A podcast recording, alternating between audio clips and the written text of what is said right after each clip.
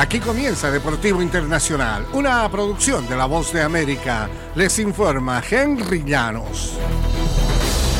En el baloncesto de la NBA, Jimmy Butler protagonizó el mejor partido de su carrera y el Heat de Miami completó una remontada histórica.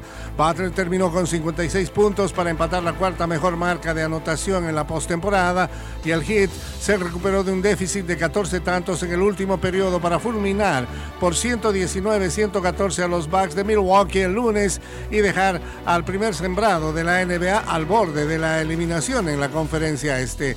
Los 56 puntos de Butler fueron un máximo de su carrera. Atinó 19 de 28 tiros de campo, 15 de 18 tiros libres y agregó 9 rebotes por Miami. La remontada de 14 puntos en el último cuarto fue la más amplia de Miami en la temporada y en el momento más trascendental. La serie está 3-1 a favor del hit de Miami. En la otra serie, LeBron James empató el marcador con una bandeja a 8 segundos del tiempo regular antes de anotar 4 de sus 22 puntos en el tiempo extra y los Lakers de Los Ángeles abrieron una ventaja de 3-1 en su serie de primera ronda de playoffs con una victoria de 117-111 sobre los Grizzlies de Memphis.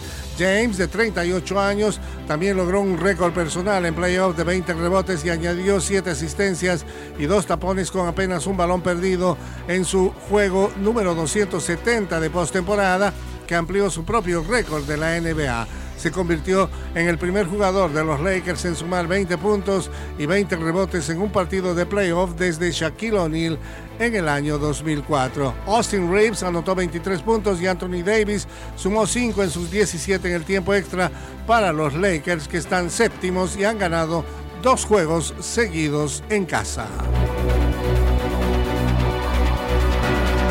En el eh, fútbol internacional, la Comebol anunció el lunes que la final única de la Copa Libertadores se disputará el sábado 4 de noviembre en el Estadio Maracaná de Río de Janeiro.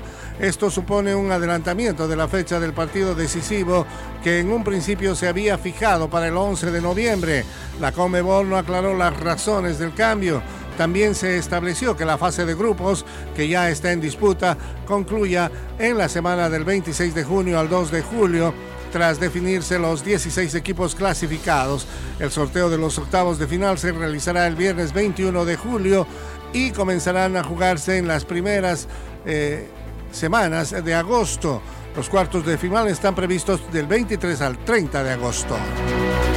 Y hasta aquí Deportivo Internacional.